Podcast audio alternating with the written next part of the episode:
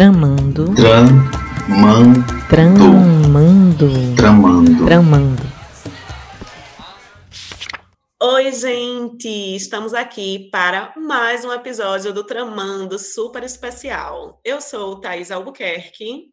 Eu sou Tiago Silva e estou super animado para a conversa que a gente vai ter hoje. É... Esté Simões, por favor, quem é você, Esté? Oi, Tiago. Oi, Thaís. Eu me chamo Esté. Eu sou doutora em Ciência da Literatura pela Universidade Federal do Rio de Janeiro. E desde o mestrado, tanto no mestrado quanto no doutorado, eu estudei a obra de Ariano Suassuna, que, por coincidência, é meu avô também. É, eu venho estudando essa obra, sou professora também, e é isso. Esté, eu, eu já vou começar aqui perguntando, né? É, que fortuna, que precioso é você, da sua posição como neta, tendo aí acesso aos arquivos de Ariano, acesso à memória familiar, né? Então, toda essa parte de uma relação afetiva muito próxima também com a obra. Então, como é para você poder, a partir da sua posição, de outra geração, com outra bagagem também de experiência, poder estudar a obra do teu avô, de Ariano, como tem sido a receptividade dos teus estudos e como tem sido para você desenvolver tudo isso. Conta um pouquinho para a gente aí do, do, que foi o mestrado, do que foi o é. doutorado é. e essas subjetividades. Três horas para falar sobre isso. Que te dei. Pois é, eu vou te dizer assim que esse não foi um caminho que me apareceu muito óbvio no começo. Eu, quando comecei a graduação, eu escondia meu sobrenome Suassuna a todo custo. Assim, eu, eu sempre assinei Esté Simões, isso tinha uma razão. Eu achava que a gente precisava ter distância do que a gente estuda. Eu, eu sempre achei isso. Sempre não, no começo, né? E aí, sendo que eu fui me aproximando, eu não, eu não conseguia escapar. Quando tinha uma, um, um trabalho de disciplina na graduação, que o tema fosse um pouco mais livre, quando eu via, eu estava estudando alguma coisa de armorial, eu estava indo atrás da, da poesia dele, eu não eu via que era o meu desejo, era estudar a obra dele. Nessa época ele ainda estava vivo, né? E aí, quando eu entrei no mestrado, eu ainda entrei com essa vontade de marcar uma certa separação entre mim e o trabalho. Então, eu, eu tentei fazer a, a dissertação o mais, é, o mais distante da vida pessoal dele possível. Eu foquei nas iluminogravuras, eu fui assim. É claro que eu tinha essa facilidade de ter acesso ao, acervo, especialmente, porque eu fui atrás das fontes dele, o que é que ele usou como inspiração para as iluminogravuras, que são poemas ilustrados dele. E aí, mas alguma parte da neta ainda escapava, porque eu, quando eu via, eu, a minha orientadora no mestrado chama Ermelinda Ferreira. E ela, às vezes, ela me perguntava assim: Esté, você botou no seu texto assim, Ariano dizia, e não citou onde. porque, assim, eu, ele dizia tanto aquilo que para mim aquilo já era uma fonte ótima. Sabe? Aí ai meu Deus, aí procurava entrevista para achar o que eu sabia que ele dizia, sabe? E aí, no doutorado, eu acho que eu me libertei um pouco dessa, dessa cabeça de que eu tinha que me distanciar. Eu fui vendo, assim, outras pessoas que estudam, outros autores com quem eles não tinham relação nenhuma é, familiar. Então, por exemplo, Tiago, eu vi ele falando sobre a autora dele com tanto amor, com tanta, assim, com tanta identificação, se misturando um pouco na vida dela. É assim, com eu... amor e ódio no meu caso, Esther. É, sim, mas é, talvez amor e ódio, tá bom. Mas, assim, uma identificação de vida, uma busca, assim, com aquele autor, porque você dedica anos da sua vida àquela obra. Então, por que não? Eu me lembro de uma menina, uma colega lá na, na pós, é, apaixonada por Manuel de Barros, assim, ela falava, parecia que estava falando de um, assim, de um amigo querido, sabe? Eu pensei, mas por que eu não posso, então, me aproximar do meu objeto, se eu já sou tão próxima? E aí, no doutorado, eu fui percebendo que ele fazia isso com a obra dele também. Não tinha muita margem entre o que era o fazer artístico dele, o posicionamento político dele e a vida dele pessoal. Então eu fui me dando também mais abertura a ser quem eu sou, sou neta e sou estudiosa, por isso que eu me apresento assim agora, porque eu acho que, que tudo bem ser neta dele e ser estudiosa, eu acho que isso me deu tanta coisa rica na vida, e agora é, eu, eu levo quase como um, um, assim, um cuidado com esse legado, que é meu também, mas que é de todo brasileiro, né? Então, o que é que a gente pode fazer com esse legado dele e enriquecer mais as conversas, né? Oi, Esté, você colocou uma coisa agora que me fez lembrar uma entrevista recente que o teu tio, eu não consigo lembrar o nome dele, Dantas, que, Dantas, que vive em Itaperuá, deu no programa de Paulo Vieira. Né? Uhum. Né? Ele, ele mencionou uma coisa parecida com o que você falou, que durante um tempo na vida dele ele sentiu uma necessidade de quebrar, de se afastar, né, da figura Isso. do pai. E aí você menciona a mesma dinâmica. É. Você acha que é, é uma necessidade, assim, do artista, de modo geral, de se separar, assim, das suas inspirações? No, no caso dele, no caso dele, era ainda mais forte, porque é, eram os dois vivos ele é, se entendendo como artista plástico, é, com esse pai é, que já era Ariano Suassuna, né? Então, como, como encontrar a minha linguagem artística? Essa é a questão dele, como encontrar a minha linguagem artística, minha, a minha linguagem, não a dele, né? E aí ele disse: tanta gente se aproximou naturalmente de Ariano para se entender como artista, e eu, e eu senti o caminho contrário. De maneira nenhuma, isso foi um afastamento pessoal da convivência, mas na arte, sim, ele buscou. E aí depois, quando ele se encantou e aquilo ficou assim, é, esse, ficou esse legado, que é o que eu estou dizendo, ele foi também encontrando esse caminho de volta, de aproximação ao pai. E agora ele diz assim, é como se a gente criasse juntos. Eu, eu faço o meu trabalho, mas estou fazendo com ele, sabe? Aí eu acho tão bonito isso, porque aí é o, é o caminho de continuar, né? De continuação, eu acho.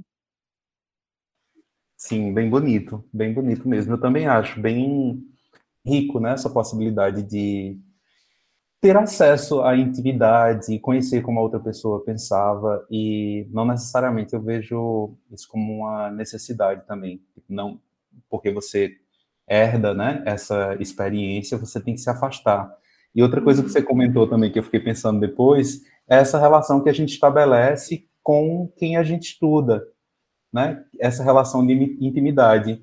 Então, eu, durante um tempo, agora eu estou um pouco afastado dela, mas durante um tempo, bicha era quase uma presença, assim, na minha, no meu cotidiano, né? Eu chegava a imaginar situações, situações em que ela, em que ela ia, como é que ela responderia a isso? E aí eu encontrei. Medo, eu percebi, medo!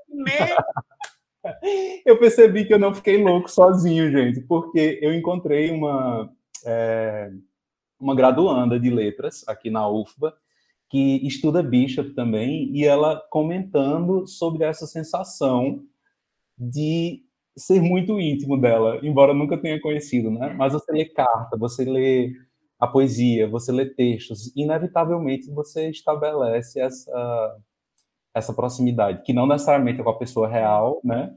Mas a imagem que você cria dela no seu inconsciente, que no teu caso, além dessa imagem, você ainda teria as experiências que você viveu é. junto com o teu avô, né? E eu acho que a Ariana inspira tanto isso nas pessoas, assim, toda vez que eu tô é, não sei, num evento, quando eu estou nessa posição, tem que ser sempre quando eu estou nessa posição de estudiosa. Então, quando eu estou num evento e alguém está lá, e é, se, se as pessoas forem de Recife, especialmente, ou da Paraíba, aí é, as pessoas costumam muito fazer assim. Ah, eu gostando de Ariano. Uma vez eu estava na padaria e ele passou junto de mim e comprou uma pipoca. Assim, não que essa história tenha acontecido. Mas, sabe, assim, porque eu, é meu, ele é meu amigo, ele é meu vizinho, ele é, né, meu conterrâneo. Eu acho tão bonito isso também, porque foi um autor que foi muito celebrado em vida, muito assim, celebrado mesmo, muito, as pessoas se identificam muito com ele, né? Ô, Esté, ele foi homenageado da minha turma lá na UFPE, e é, eu entendo o que você está dizendo. Toda uma geração, ou gerações que têm histórias para contar de Ariano. Isso. E como ele teve também essa parte professor, as aulas, conferências, né? Que ele estava Uhum. sempre fazendo. E aí, aproveitando que você é essa especialista em Ariano, academicamente falando, e tem essa parte afetiva, né? Essa herança e essa memória também familiar. Então, como, como é que você apresenta Ariano para a gente? Quem é Ariano hoje? Se a gente pensar quanto escritor nessa, nesse sistema da literatura brasileira, né? E, e como você apresentaria Ariano, o, o senhorzinho que vai lá tomar um café na padaria? Cafezinho não, que ele disse que descobriu depois de muito tempo que ele não gostava de cafezinho. Todo mundo, um cafezinho ele tomava, e depois de muito tempo ele, não, não gosto não. Ele achava que gostava, que todo mundo, que tinha que gostar, né, que todo mundo tomava. É, Ariano Suassuna, ele, eu acho que ele era um, um grande, um grande autor, é, um grande escritor, e também um grande, deixa eu ver se eu vou usar a palavra boa, mas um grande agregador de artistas. Então, ele tinha desde muito cedo é, uma ideia do que ele acreditava é, para a cultura popular brasileira, para a cultura no geral do Brasil. E ele é, conseguiu transformar isso em que ele acreditava tanto em produções artísticas muito relevantes, como também em projetos de atuação é, coletiva, né?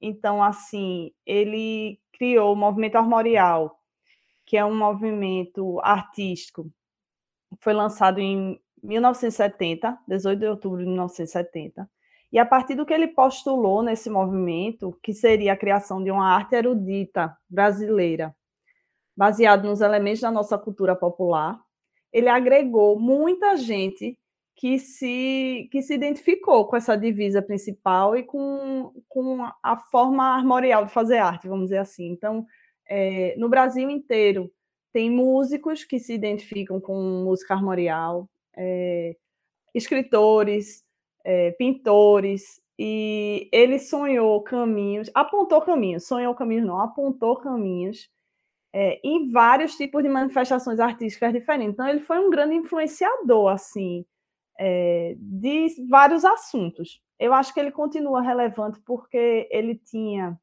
ele tem obras que são muito marcantes.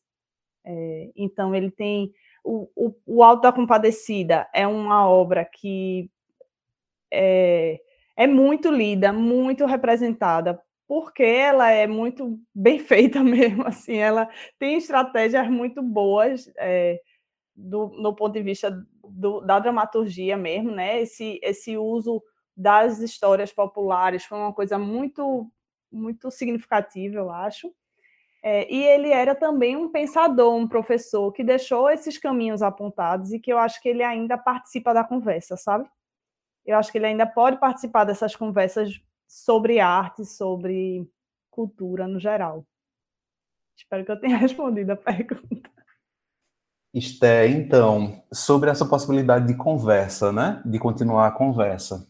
É, antes da gente começar a gravar, você contou uma coisa super interessante sobre o teu trabalho de tese, que você tentou, né, criar conversas e simular conversas entre Ariano e, de repente, pessoas e experiências que inspiravam, né, o trabalho dele e que influenciaram a forma como ele produzia artes, arte. E aí eu queria saber como é que são essas conversas. Qual a, é da minha tese? Conversas? Sim, da, da tua tese, né? Desse como é esse contar sertanejo, né? Que foi o termo que você Sim. utilizou, o contar sertanejo. Ah, eu estava com essa pergunta engatilhada também, Tiaguinho. Porque ah, tá, eu fui super criativo é, da tese, né? Eu disse, é, é uma tese criativa que Esther fez, e isso é sempre muito gostoso, né? Quando a gente consegue furar algumas, uhum. algumas barreiras aí da academia e trazer possibilidades mais criativas para o trabalho acadêmico. Conta, Esther. É, o meu projeto inicial de tese era trabalhar o romance de Dom Pantero no palco dos pecadores, que é a última obra de Ariano. Ele passou 30 anos escrevendo esse livro. Ele queria que fosse, e eu acho que ele conseguiu, uma grande síntese de tudo que ele já escreveu. É, é, tinha, tem poesia, tem teatro, tem prosa, tudo no mesmo livro, sabe? E aí o, a minha ideia inicial era sempre pesquisar esse, esse livro. No meio do caminho, eu estava indo pessoalmente com a minha família para São José de Belmonte, que é uma cidade no interior de Pernambuco, no sertão de Pernambuco, e é onde ficam as Pedras do Reino. Eu estava indo lá porque durante alguns anos, perto do, da data de encantamento de Ariana, eles faziam uma missa na, no pé da Pedra do Reino. E eu estava indo para isso, para essa missa. E o meu orientador de doutorado, Marco Luquezzi, ele, eu contei a ele que estava indo, uma, uma, conversa normal. Aí ele disse: calma, você está indo para a Pedra do Reino, isso vai entrar na sua pesquisa. Esse romance ele é dividido em oito cartas. Todas as cartas são é, de, o destinatário da carta, né? É, são os nobres cavaleiros e belas damas da Pedra do Reino. Então, o meu orientador disse: você vai lá e você vai encontrar esses esses nobres cavaleiros e belas damas da Pedra do Reino. qual, era, qual era a ideia, né? Conversar com pessoas que eram conhecidas na cidade como contadores de história. Porque esse contar sertanejo, eu acho que todo mundo, todo mundo sabe do que eu estou falando. Se eu, se eu disser que eu estou conversando com pessoas que são bons contadores de história, não é exatamente a contação de história é, com um objetivo é, de, de passar certos contos populares ou, ou uma contação de história com crianças, não é exatamente isso. São pessoas que são boas de contar história, seja uma história que sempre rolou ali na cidade, seja uma coisa que aconteceu ontem, né? Enfim, então eu fui lá conhecer esses contadores de história. Na, na cidade de São José de Belmonte tem uma associação cultural, Pedra do Reino. E aí é, eu fui acompanhada por duas pessoas da associação, Valdir Nogueira e Edísio Carvalho, e eles foram me ajudar a encontrar essas pessoas, porque você tem que ser da cidade para saber quem é o quem são os contadores de história, né? Então eles fizeram, eu, eu avisei isso, eles quando eu cheguei lá tinha uma lista assim de 15 pessoas que eram bons contadores de história. E aí a gente chegava na casa deles, é isso que é um bom contador de história, porque você chega, boa tarde, tudo bom? Essa aqui é Esté, minha amiga, e ela é, veio aqui ouvir história. A pessoa, pois não, duas horas de contação de história. Com alguns deles, porque Edísio e Valdir conhecem as pessoas, eles davam os motes, como se fosse como se fossem os cantadores, que você dá um mote e a pessoa, porque eles já conheciam. Então ele dizia assim: "E história de cangaceiro, seu Zé? Tem aqui história de cangaceiro?" Aí pronto. Disse, como era Dona Maria? É, o lobisomem, não tinha história de um lobisomem? Aí elas contavam, entendeu? Eles contavam. E é, o, que eu, o que eu estudei na tese é sobre essa maneira de contar mesmo. O que é que faz dessas pessoas narradores, né? E o que é que tem de valor nessas histórias? Não só uma preservação de memória, porque isso a gente estuda também, com, não tem como você não estudar isso, né? As pessoas estão falando das histórias da cidade, de como foi construir a igreja e tudo isso. Mas, para além disso, a própria criação artística mesmo, porque essas pessoas têm uma entonação de voz especial, para cada personagem tem um gesto diferente, uma vontade de entreter a audiência. Então, é, tem uma hora num dos diálogos que um dos contadores diz assim: tá dormindo? Porque Valdir deu uma. Aí, não, porque se não estiver dormindo, eu vou fazer o quê aqui, né? Tem que ter uma audiência engajada. E eu acho que Ariano tinha esse mesmo, essas mesmas características. É, elas aparecem na escrita, mas elas apareciam muito quando ele estava em palco, dando entrevista. É por isso que esses vídeos dele hoje têm milhões de visualizações no YouTube, por exemplo, né? Ele tinha esse contato com o público e eu acho que é desse contar que ele viu tanta gente da família dele. Na família dele tinha a conversa era quase uma competição de contação de história. Não, não era uma conversa normal, era vinha um tema, o tal mote, e a partir disso, quem contava a história mais engraçada, mais envolvente, enfim. Então, eu, eu, eu vi ele, os irmãos dele e, os filhos que também são bons contadores, eu vi nessas pessoas, sabe? E aí foi por isso que surgiu a ideia dos diálogos, porque o livro é em diálogo, a Ariana é um grande mestre de diálogo, né? Tanto nas peças, até na prosa aparece o diálogo. Ele era um mestre do diálogo, então eu achei que combinava fazer isso. E eu quis também transformar esses cantadores em personagens, porque aí tinha a ver com o respeito que eu queria dar a eles, né? De, já que eles, se, eles são esses contadores, eu colocar eles com máscaras também. Como Mariano se mascarava, eu mascarei eles também, né? Nesses nobres cavaleiros e belas damas na Pedra do Reino. Ai, muito bom. E aí, na tua tese, então, você traz um, um entrelaçado da literatura com a música, com a tradição oral, que de alguma forma você já vê na obra de Ariano. É isso? Isso. É... Eu falei de um, uma das divisas do movimento armorial.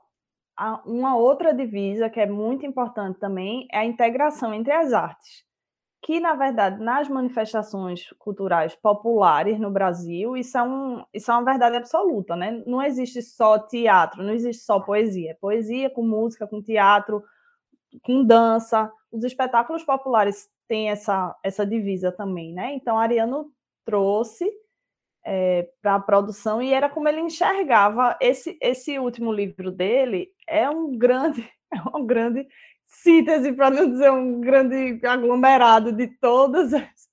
É, é, cada folha do livro é ilustrada por Ariano. Ele pensou os diálogos, ele tem música, tem poesia, tudo junto, sabe?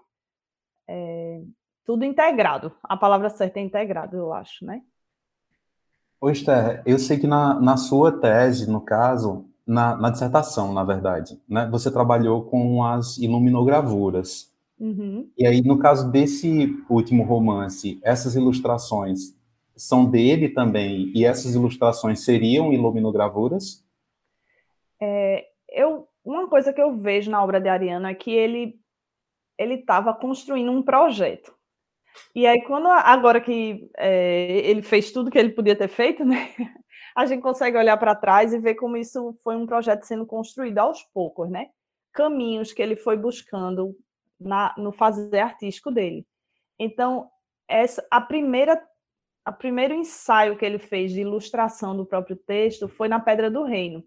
As ilustrações da Pedra do Reino são dele e são, são ilustrações são muito ligadas ao texto. Então, o, o narrador diz assim: aí ele fez uma gravura assim. Aí tem o desenho da gravura que ele fez, sabe?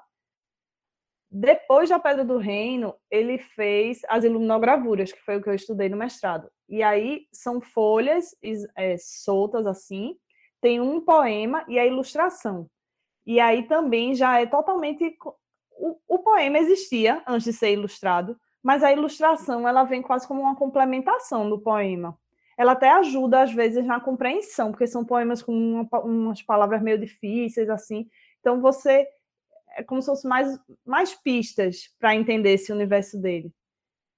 E aí, o próximo passo é a ilustração do, do Dom Pantero, que aí tem os dois tipos de ilustração. Tem ilustrações que são realmente são bem referenciadas no texto, mas cada página tem as bordas com, com os desenhos. Então, todo o livro é, é ilustrado também. Eu não chamaria de luminogravura, porque o que ele chamou de luminogravura foi esse gênero à parte, folhas com um soneto ilustrado. Ele chamou isso de luminogravura. Então, eu não chamaria as ilustrações do livro de luminogravuras, mas, mas elas são da mesma linguagem, vamos dizer assim, das iluminogravuras. Só não tem cor, são todas em preto e branco. Ah, como é bom te escutar. E eu estava aqui, eu estava aqui pensando ainda sobre a questão né, dessa tua relação com a comunidade de São José do Belmonte durante a tese. E quando a gente estava conversando, você disse assim, e eu achei maravilhoso: se não voltar para a comunidade não serve, que é uma perspectiva de alguns pesquisadores da história oral, né? Então, uhum. eu queria que tu contasse um pouquinho como foi esse retorno do trabalho acadêmico, da tese, da tua perspectiva criativa, acadêmica, de estudiosa, voltando para a comunidade. É. Foi um momento de muita emoção. Assim, essa tese. Para começar, que eu estou estudando Ariano Suassuna, né? então já é uma coisa que mexe muito com a emoção. Acho que isso é verdade para todo mundo que faz um doutorado. São o chegar ao fim é, meu Deus do céu, né? Você chega, você socorro, sobrevivi, né? Uma vitória absoluta. Mas esse, esse, essa ida a São José do Mamuto, como eu contei, a, a, primeira ida foi muito, eu não tinha, eu não sabia o que ia acontecer nessas entrevistas. Vou até confessar que eu achava que o meu orientador estava idealizando um pouco a população de São José do Belmonte isso aí foi um, uma coisa que me chamou a atenção também, porque eu fui, tá bom, eu vou então, tá certo. E aí, quando eu cheguei lá, eu, que eu fiz essas entrevistas, eu disse aí, eu mandei uma mensagem para ele agradecendo, porque eu disse assim, eu não sei o que vai acontecer com essas entrevistas, eu não sei nem se elas vão entrar no doutorado, mas que presente você me deu, porque eu pude também ampliar a minha relação com São José de Belmonte. Eu já tinha ido lá, já tinha ido na cavalgada, já tinha ido na missa, eu conhecia pessoas da associação e tinha uma relação direta com eles, mas eu não conhecia esses contadores, então foi uma maneira de, de ter um contato com a comunidade muito diferente, sabe?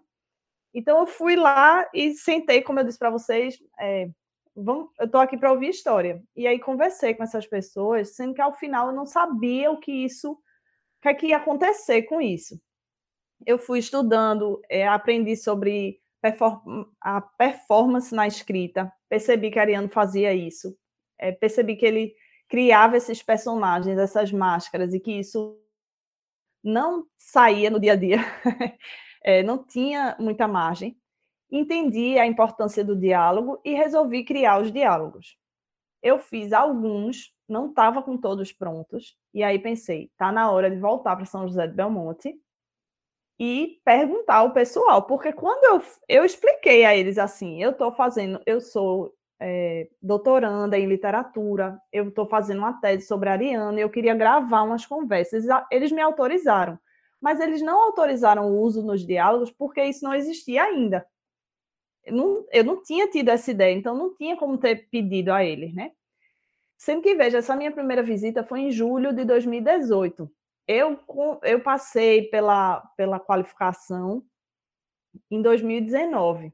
E aí isso foi me dando uma agonia, porque eu disse assim, eu vou passar pela qualificação, quer dizer, uns professores vão me autorizar, e eu não falei com meus entrevistados. Eu preciso é, que eles me qualifiquem antes da, da banca de qualificação. E aí eu consegui me organizar para ir em março de 2020. Vocês estão lembrados do que, é que aconteceu em março de 2020? Eu era assim, a pandemia estava começando a se apresentar como pandemia. Os meus entrevistados são idosos. Então, assim, quando eu, quando eu marquei a ida, eu me lembro que eu ainda mandei uma mensagem para uma amiga que é médica infectologista. Eu disse: ainda é seguro, é seguro eu ir? Aí ela disse: vá, dá tempo. Vê a doidice. Ela disse: dá, vá, vá. É, não tinha máscara nessa época, não sei se vocês lembram. Ela disse: é, não, não entre na casa deles, não aperte a mão deles. A gente não sabe direito o que é, não sabe direito se. Mas dá para ir, não, não tinha o perigo ainda. De... enfim, aquelas coisas. Estava muito no começo, era o começo de março de 2020. Eu fui, todo mundo me autorizou a usar, mas não foram conversas assim longas, não foram. Eu não pude falar, eu, a gente estava morrendo de medo, né? E, e foi uma semana tão crítica que foi assim, estava acontecendo a semana do padroeiro lá em Belmonte. Festa na, na cidade, quermesse, para vocês verem como não tá, ainda estava muito no começo. Então, estava quermesse aqui, aquela confusão. Aí começou a proibir no meio da festa. A gente foi lá, teve uma missa. Aí no segundo dia não podia mais missa não podia mais, a procissão do padroeiro não pôde acontecer. Aí a gente, meu Deus, vamos embora. Aí eu fui embora. Graças a Deus não aconteceu nada, ninguém ficou doente nem nada. Mas eu fiquei com essa sensação de interrupção, porque a gente só conseguiu pegar as autorizações, eles gostaram de eu ter voltado, eles lembravam de mim, gostaram de eu ter voltado, mas a gente não pôde conversar direito, né? E aí consegui defender essa tese, terminou é, os, fiz os diálogos, tudo. Quando foi esse ano, em janeiro, eu voltei. Consegui voltar. Imprimi as cópias e encontrei com quase todos eles. E aí, esse foi o momento que eu, eu enrolei só para dizer, mas esse foi um momento de grande emoção para mim, pessoalmente, porque é, foi um reencontro com esses entrevistados, todo mundo ali por volta dos 90 e tantos anos, de conseguir mostrar a eles um produto. Eu li para eles as falas deles que estavam lá. Teve um dos entrevistados, Paulo Batula, ele, ele fazia assim, eu li a ele, foi, foi isso mesmo, foi, é, é isso mesmo, concordo. ele ficou concordando com ele mesmo. E ele disse assim para mim: Eu não acredito que eu estou vivendo isso, eu estou sem palavras. E eu queria dizer a mesma coisa para ele, porque eu não acredito que eu estou vivendo isso, podendo voltar, entregar o livro para todo mundo e sentir junto com eles a emoção que é ver essas histórias deles impressas num livro, né, num, numa tese. Porque eu, eu fiquei emocionada com o fim da minha tese, mas ela não era só minha, né? Ela era deles também. Por isso que eu acho que tem que, eu concordo com esses autores de história oral, tem que voltar para a comunidade, porque aí os filhos deles estavam lá, pegaram no livro, viram as histórias da mãe, do pai, é, os netos vão poder ler. Um dos entrevistados, infelizmente, não estava mais lá. Eu me desencontrei com ele em 2020 porque ele estava é, em Recife se tratando e eu fui para Belmonte.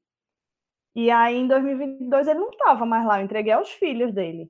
E aí, é, um, é uma emoção diferente também, de, de eu ter vivido isso. Ele leu Minha Mão, ele tinha uma história de ler a mão, aí to, os filhos viram o carinho que, que ele sempre demonstrava por todo mundo ali no livro guardado também, sabe? Então, assim, mil emoções e a alegria de poder deixar para não só os filhos dele, mas para quem quiser também, porque eu dei uma cópia também para a biblioteca né, da associação. Então, fica lá, o que a comunidade quiser fazer a partir daquilo é deles também para fazer, né? Super bonito, Estel. Eu também fiquei emocionado agora escutando é, o teu relato e pensando, né, como deve ter sido impactante ter vivido isso e ter experimentado essa troca, esse contato, né? É, eu gosto muito assim do universo da literatura oral, porque eu acho que meu pai ele se encaixaria aí como um contador de histórias. Você pode chegar lá em casa e dizer: "Eu vim escutar a história". ele vai lhe contar a história da vida dele, da cidade e da vida de é. todo do município. Ai, que lindo! Vamos fazer? Vamos gravar ele também? Vamos gravar essa conversa com ele também. Mas aí eu lembrei da conversa que a gente estava tendo antes da fala, e eu acho que você disse coisas tão interessantes que eu queria perguntar de novo sobre eu, leigo, leitor pouco assíduo de Ariano, né? Sempre uhum. imaginei a obra dele muito vinculada à região de Itaperuá, na Paraíba. Uhum. E quando você falou em São José do Belmonte, eu fiquei surpreso. Né? Aí eu queria só que você explicasse de novo, Esté, para a gente ter isso registrado, né? Por que São José do, Del, do Belmonte e qual a relação desse lugar com a obra de Ariano? Certo. São José do Belmonte é uma cidade no sertão de Pernambuco e é lá onde ficam as Pedras do Reino. Ariano tem um, um livro muito conhecido chamado Romance da Pedra do Reino. E esse livro é um livro de ficção, mas ele se ele a história do livro surge a partir de uma história que aconteceu de verdade nesse lugar, nessa pedra do reino, a pedra bonita lá em São José do Belmonte. É um episódio trágico na história do, do Brasil. Uma comunidade sebastianista se formou ali nas pedras. Eu não vou contar a história toda porque é longa, mas era uma comunidade que se formou e tinha tinham reis que se proclamavam reis, mais de um, e um desses reis, é, mais de um assim, um depois do outro, né? Um foi sendo coroado depois do outro. E aí um deles, em um certo momento, essa é uma história do século XIX. Ele disse que São Sebastião, é, Dom Sebastião, desculpa, estava chateado com a comunidade e que para ele se encantar, a pedra precisava ser banhada em sangue. Então, aconteceu um, um, massacre muito violento nessa comunidade. Dezenas de pessoas foram primeiro começou como um sacrifício, mas depois, enfim, a loucura tomou conta e um massacre. Dezenas de pessoas morreram, é, crianças, inclusive, animais morreram também. É, e a cidade sofria muito com a memória desse episódio sangrento e traumático, né? Então, teve um, até um episódio de um padre que amaldiçoou as pedras e as pessoas tinham muito receio em falar dessa história. Não se falava. Tem até uma das minhas entrevistadas que diz assim: que eu soubesse ali era a Serra do Catolé, porque tinha muito coco catolé lá, entendeu? Não se falava, não se conhecia essa história. Ou se se conhecia, não se pronunciava essas palavras relacionadas a esse episódio, né? E aí, em 1971, Ariano publicou esse livro. No livro de Ariano, o personagem narrador se chama Quaderna. E ele se diz descendente em linha direta e paterna do rei da, dos reis da Pedra do Reino. Então ele diz assim: Eu sou o herdeiro do verdadeiro reino verdadeiro trono brasileiro. É, não sou feito esses falsos de Bragança que vêm de Portugal. Então, e ele tem, apesar dele ter pavor de sangue e morte, ele tem horror a conflito. Então ele é um, ele é todo rei, mas ele, ele não quer a parte dramática de ser rei, entendeu? Ele é esse personagem dúbio, que ele é engraçado também, sabe? E frouxo.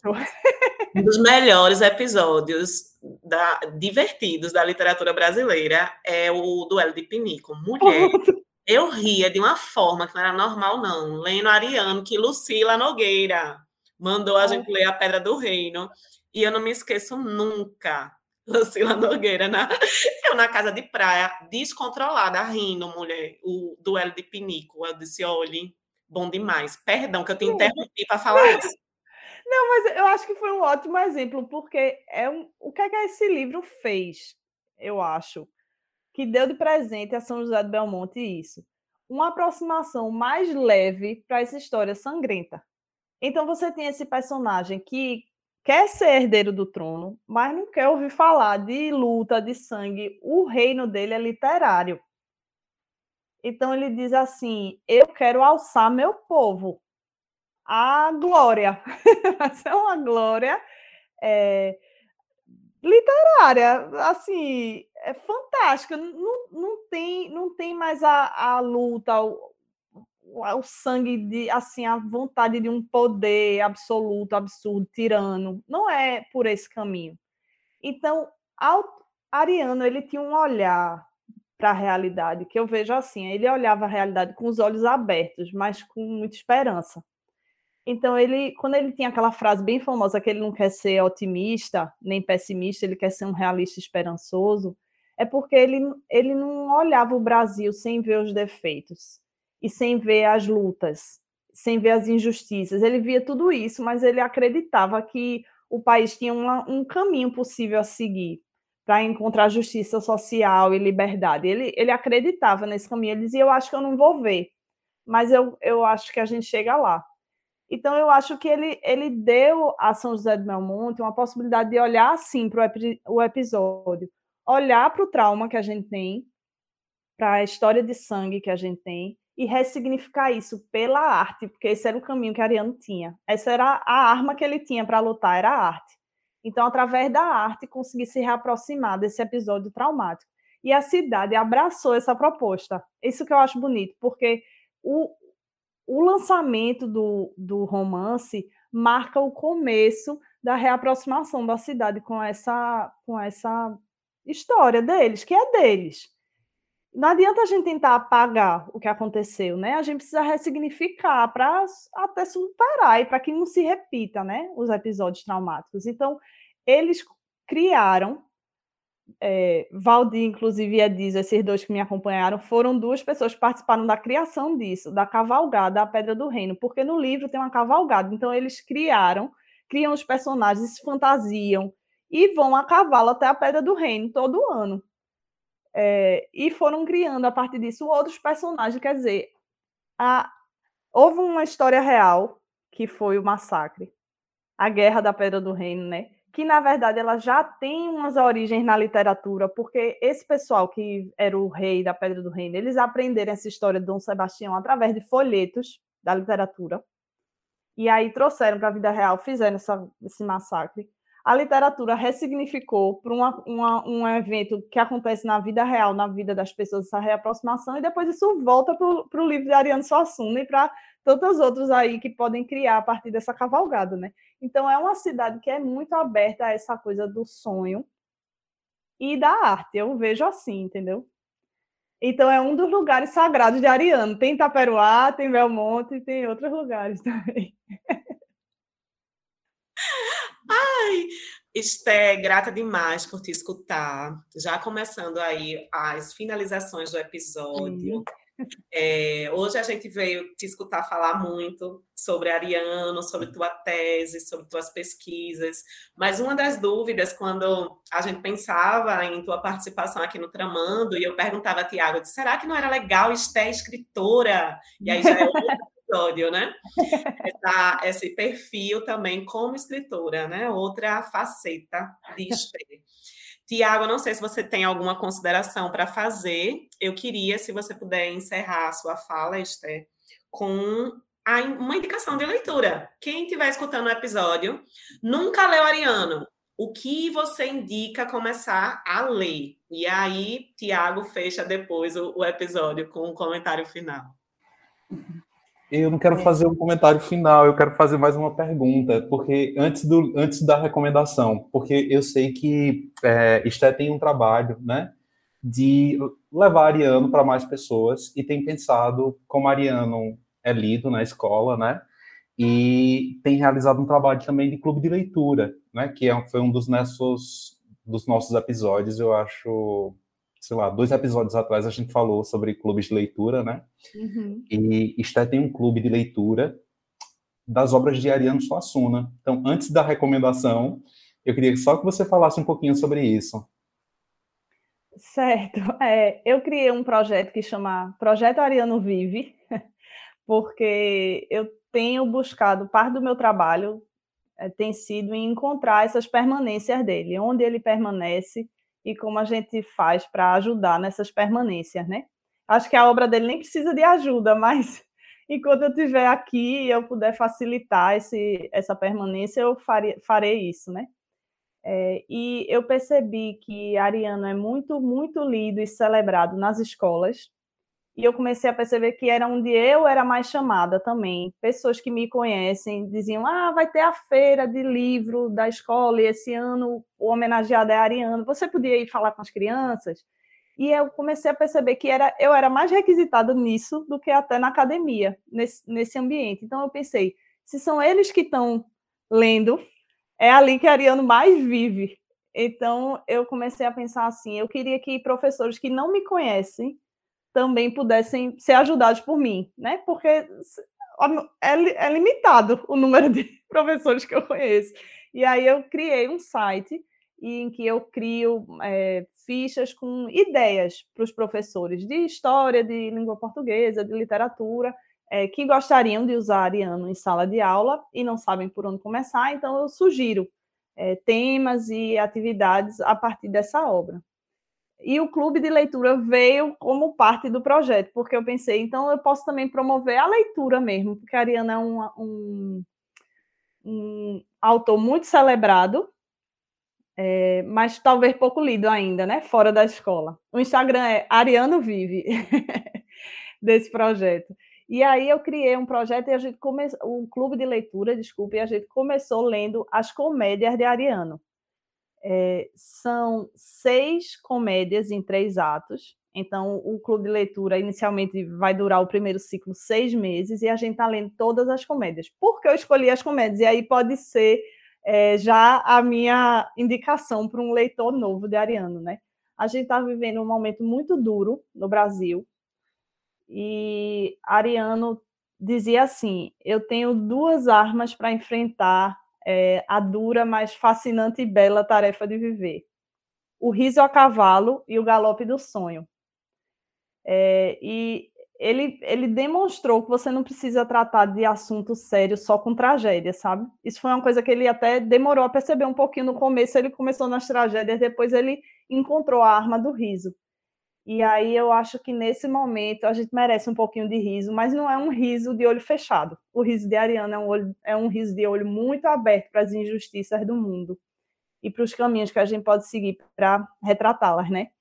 Então, no clube de leitura, a gente seguiu a ordem de, de escrita das, das peças, e a primeira delas, da, a primeira comédia em três atos, é o Alto da Compadecida. Então, apesar de ser um clichê, eu vou convidar quem nunca leu nada, ler o Alto da Compadecida, porque eu acho que é um lugar de reencontro. A gente se reencontra com a gente, é, como pessoa capaz de rir, apesar dos pesares.